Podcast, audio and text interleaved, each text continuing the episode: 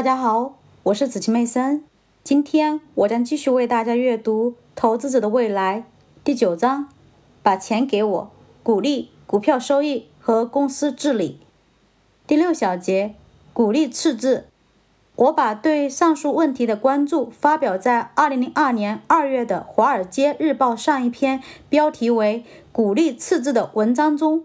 我指出，历史已经给我们上了关于股票价值来源的重要一课。在19世纪，还没有今天的证券交易委员会、财务会计标准委员会和任何其他数目众多的监督和管制证券市场的机构。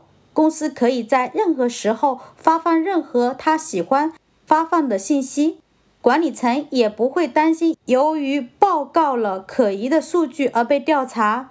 在完全缺乏这些规范市场机构的情况下，公司怎样发出信号来显示自己的利润是真实的呢？老方法就是发放股利，这种行为能够切实证明公司盈利和公司收入的可信度。如果没有鼓励的话，股票的价值将仅仅取决于是否相信管理层的利润报告。如果没有信任的话，也就不存在购买股票的动力了。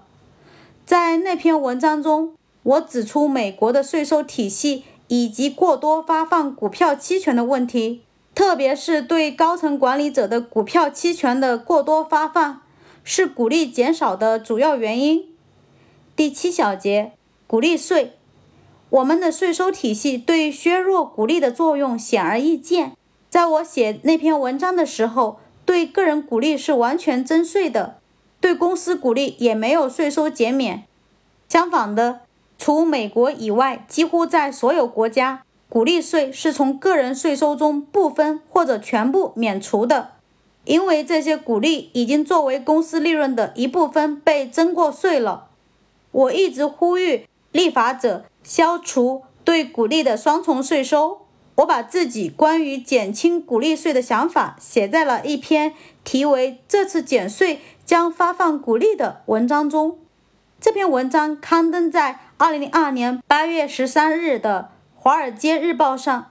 由于我积极倡导减轻股利税，我被邀请参加布什总统的经济最高决策层。和政府内部及外部的其他经济学家一起讨论我的提议。我建议支付给股东的股利对公司来说应该减免税收，就像付给债券持有者的利息是可以税收减免的一样。这将使所有的公司处于和不动产投资信托、共同基金以及 S 型公司相同的有利地位。二零零三年五月二十七日。布什总统签署了《2003就业和增长调节法案》。该法案的核心内容是把股利和资本收益的税率降低到百分之十五。